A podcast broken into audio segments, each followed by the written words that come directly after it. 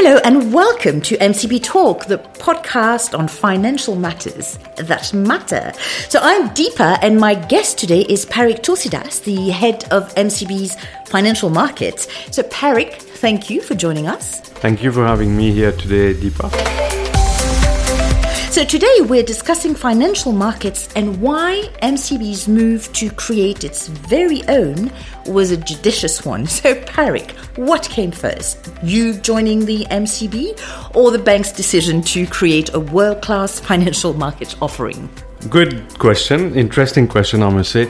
Look, obviously, what came first was the strategy, so or the thinking about having a, you know a revamped uh, financial markets offering at MCB. Because uh, again, if MCB wants to be a full-fledged uh, regional bank that caters for you know the requirements of clients, whether it's locally or also in the region where we want to be active, then we need to have a proper you know full-fledged uh, financial markets team.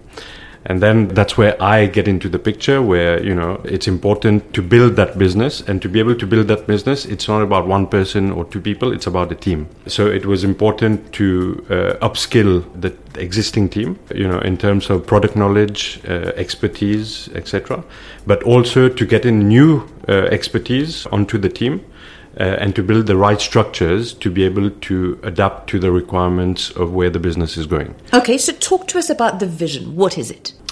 So the vision obviously is in line with the MCB Group's vision, which is to be an important uh, regional bank. Uh, and to be able to do that, obviously, is how do we accompany the different client segments of the bank. So whether it's your uh, Mauritian regional corporates, whether it's your business banking, global international corporates, whether it's your uh, oil and gas sector, financial institutions, retail, whatever it is, you need to have financial markets products and solutions to cater for the requirements of all these client segments. So if you ask me what the strategy is, is to be able to provide the right products and solutions to be able to cater for all our business segments, which are part of the strategy of the bank to be clear, those services that you're providing, you're proposing, they're not new.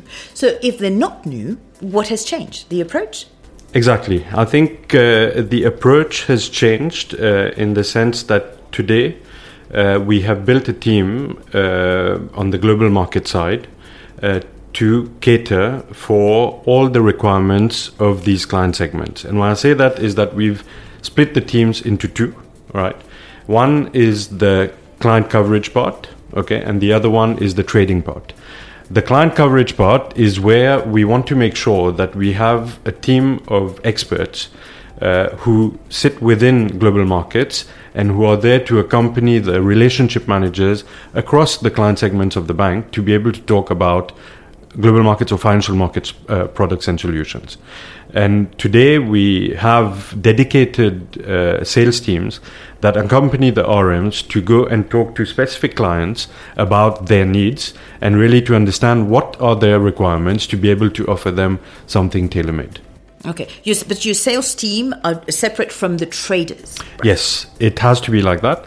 Uh, this is the governance that has always been there, but we have reinforced it further because we've beat, beefed up both teams. So even on the trading team, we've got uh, a team of experts today.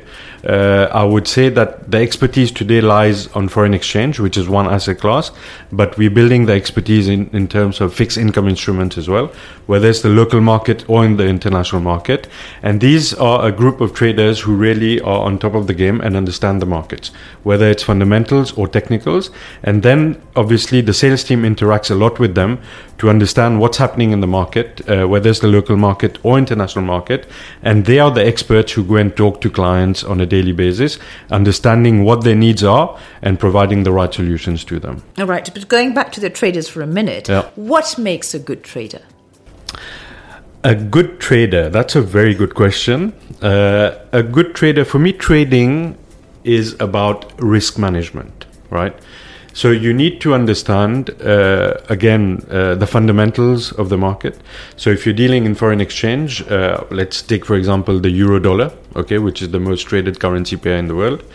Uh, you need to understand what is affecting that currency, uh, whether it's macroeconomic uh, aspects like you know the inflation rate uh, you know, in, ma- in in the major economies like the U.S. and in, in European economies. Uh, you know, uh, what's happening in terms of geopolitical tensions in the world. We had the war in Ukraine, Russia. We have the war. I mean, what's happening currently in the Middle East. All of that does impact. So you need you need to be very close and clued on to uh, all the fundamentals. But then you also, I mean, the traders are also uh, very much technical analysts. So they will, you know, they always have their graphs on and they will look at what's been happening in the past using different techniques to really look at how they want to trade, uh, how, how they want to put on trades. Now, to put on these trades as well, discipline is extremely important for a trader. So, when you're entering a trade, you need to know how much are you expecting in terms of revenue on that trade, how much are you ready to lose, and you need to operate within a proper risk, uh, you know, uh, risk parameters. So it's not betting. They're not betting. No, for me, trading is about risk management, really. Yeah, because you need to, you have. Uh, already set risk parameters that you know everyone signs up to and everyone is already told on day one how much they're allowed to lose how much they're allowed to trade as well uh, and this is what they have to respect. But the most important thing is that while they trade, yes, they trade the flows of clients. You know, if we have clients that are doing trades with us, they don't necessarily have to close it out straight away. They can trade it within the parameters. But most importantly, they need to understand both fundamentals and technicals around the trading. Okay. Yeah. But you also manage the bank's treasury. So are those two activities compatible, you'd say? Yes, because uh, even Treasury, uh, you know, it's extremely important to understand what's happening in the market. Uh, treasury, for me, I would say you need safe pair of hands to, to handle the treasury of a bank uh, without taking undue risk. However, at the same time, working together with the ALM unit in finance and the risk uh, function, you need to understand what parameters you want to you, you want to be operating in how do you manage the liquidity risk of the bank? How do you manage the interest rate risk of the bank? And how do you manage the capital risk of the bank? Uh, so without taking undue risk, as I mentioned. So, for example, I mean, you've seen how our balance sheet has grown, whether it's locally in rupees or uh, we've seen, you know, uh, quite a big increase in our uh, foreign currency balance sheet. So we sit with sometimes other excess liquidity. How do we place that liquidity in a safe way, but to earn a decent return? Or if we need to borrow as well, how do we borrow in a way that ensures that we are not borrowing at a very high cost and the business is able to benefit from that? So it's important that, you know, we manage all of that and it's like I usually say, it's about having a safe pair of hands. Interesting that notion of safe pair of hands. Is it something that you use on the on the global side of of things to sell your team to the clients? Is it important that that notion? Yes, it is because uh, at the end of the day, global markets is about then providing the solutions to the clients right? Because they have to manage their treasury. And to be able to manage their treasury, they will use different, you know, types of products and services and they will look at different asset classes, just like we do uh, on our side. So to be able to cater to their needs, you need people who understand the market and who ask the right questions. So when I told you earlier that, you know, the team goes out, meets clients together with relationship managers, it's all about asking the right questions okay? At the end of the day you are asking your clients what is it that keeps them awake at night right? Is it you know the risk that they're taking on foreign currency? Is it the risk that they're taking on interest rates? Is it now the risk that they're taking on commodity prices for example oil and gas right? And by, by asking the right questions that is how you can determine what actually are the solutions that suit them the best and once you're able to identify those together with the client, that is when you are able to close a transaction for a client. And help them sleep and better. help them sleep better. Yeah. but I'm guessing your competitors must be having similar conversations with their clients. So talk to us about that. What does the competition look like in the region? So I would say in the region, the competition, if you're looking at the African market, there are a number of banks that have presence uh, on the ground. Uh, here I'm talking about the regional banks, so the likes of uh, the South African banks like Standard Bank Group, uh, ABSA, FirstRand, to a lesser extent maybe Investec. Uh, but you also have international banks that are present, like Standard Chartered. Uh, you've got some of the French banks that are in the Francophone region. Uh, you've got Citi, Citibank, uh, which is in the region as well. JP Morgan has a very interesting, uh, you know, uh, business model whereby they're not on the ground, but they're able to cater to the needs of their clients who operate in Africa. So big names. So what then is your winning argument against those? So again, uh, I would say that we are a niche player. Okay, we we don't pretend to be a local bank in the different uh, markets that we we operating in. It's more client centric, so we're trying to help our clients or accompany our clients uh, in terms of the business that they do on the continent or around the continent. Uh, so we are, I would say, we play an in, important role in terms of the, you know, whether it's funding in, in foreign currency, transactional banking, financial markets, uh, products and services. They've got you know uh, financing in foreign currency how do they hedge their foreign exchange risk? How do they hedge their interest rate risk? Uh, they're borrowing us uh, from us uh, for example oil producers are borrowing from us. How do they hedge the price of oil? So this is where we bring uh, you know a different type of offering to them which is complementary to what they would get in a local market in africa.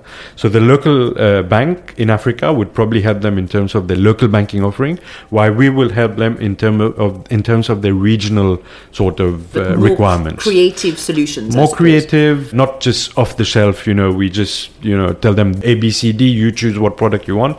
It's more trying to understand what exactly do you need, how do you need them, when do you need those things, and coming up with the right solutions to adapt to their specific requirements. Okay, so if it's not off the shelf, you must have come up with quite a few original solutions, I imagine. Anything you'd like to share with us? Look, recently, you know, we were traveling uh, to to London and uh, going to meet all the banks, all the international banks with whom we already deal in different asset classes. While we were talking to them about, you know, them helping us in terms of developing our our structured products and all of that uh, we also started talking to them about you know uh, their flows in dollar against the Mauritian rupee or foreign currency against Mauritian rupees, and by just explaining to them that you know what the dynamics of the Mauritian economy is, how you know the tourism sector has started doing well again, inflows are starting to come in, uh, how the market is structured at the moment, uh, we were able to get you know, uh, around fifteen million dollars from them within wow. a matter of a week or two.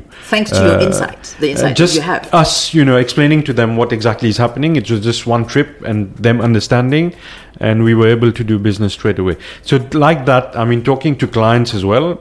Financial institutions is a client segment and something that we really want to develop in terms of the bank of bank initiative and all of that. But even with clients, you know, there are so many things. It's just about talking to them. Yeah uh, and understanding again what keeps them awake at night right. and finding the solution. If I understand correctly, so the price of many things, including commodities, is set by the forces of the financial markets, right? So, it, financial markets yield incredible power. This begs the question is it, or rather, are they adequately regulated? Good question again. Uh, I think financial markets are highly regulated. Obviously, each market would would have its own regulatory bodies. There are a lot of uh, safeguards that have been put in place. Uh, a lot of regulatory bodies in the UK, in the US, in Europe, in Asia, in all the countries, you would have your your financial uh, regulators, uh, your your central bank, you would have your like we have our FSC. So I think in terms of regulations, it's well regulated. We have seen some you know issues in the past, for example, the LIBOR scandal and, and, and, and so on, but it's all been taken care of quite quickly and identified very quickly as well.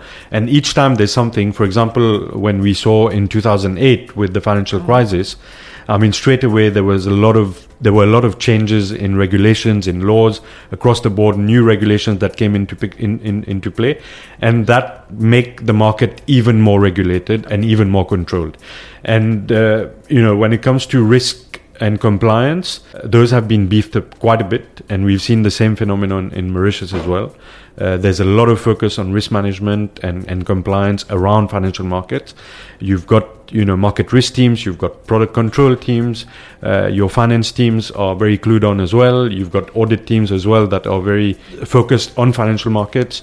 So I would say that uh, these are highly regulated environments. Okay, Yeah. we should feel pretty safe then. Well, that was yes. very enlightening. Parik, thank you so much for taking the time to talk to us. Thank you very much, and uh, see you soon. Goodbye.